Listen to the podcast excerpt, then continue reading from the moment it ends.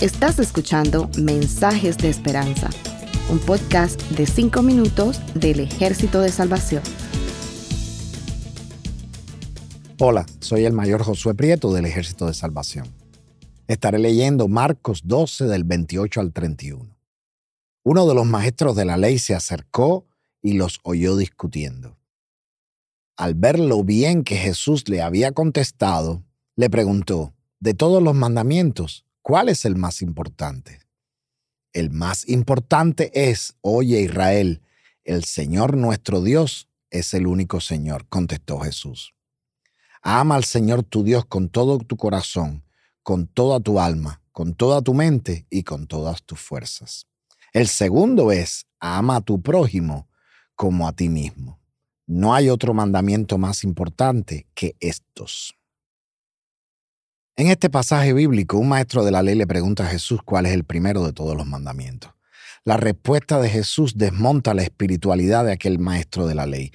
Pone al descubierto la actitud de todo aquel que es y quiere ser discípulo de nuestro Señor Jesucristo. Él dice, amarás al Señor tu Dios con todo tu corazón y a tu prójimo como a ti mismo. En el amor a Dios y a los demás se resume toda la ley.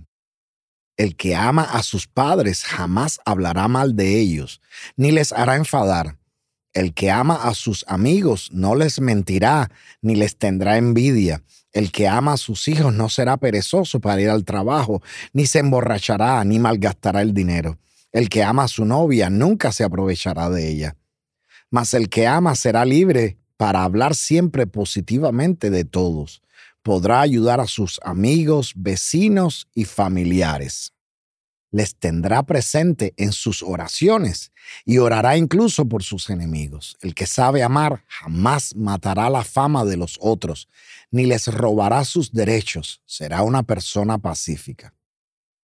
Cristo es el modelo del amor. Supo ser paciente con todos, perdonando incluso a quienes le iban a matar.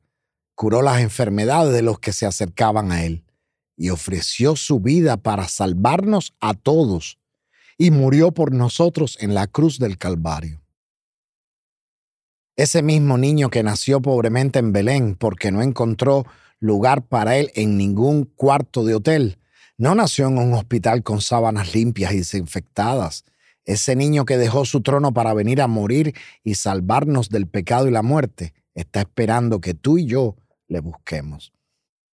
Pero al parecer solo nos acordamos de ir de compras y buscar el regalo más caro para nosotros y nuestros amigos. Nos preocupamos por qué ropa nueva voy a usar para este evento. Quiero decirte a ti que me escuchas, Busca en este año a Jesús en tu comunidad.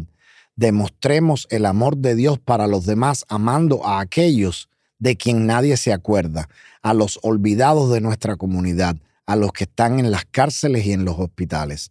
Hermanos, adorar a Dios no es solamente cantar, levantar las manos, palmear, cerrar nuestros ojos, llorar o arrodillarse. Adorar a Dios es también extender la mano al hambriento, practicar la justicia, respetar al pobre, abrigar al huérfano y a la viuda.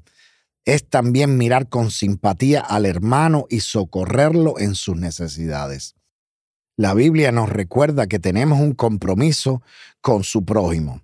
Ayuda a quien lo necesite en la capacidad que puedas. Reconcíliate con tu hermano. Llama a tu pariente que está lejos del cual te has olvidado por años. Quizás esté pasando por momentos difíciles y tú le puedes ayudar.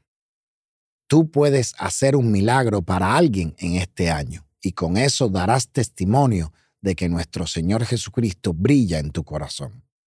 Si quieres la clave para la felicidad, debes escuchar atentamente lo que nos dice Mateo 18. Lo que ustedes recibieron gratis, denlo gratuitamente.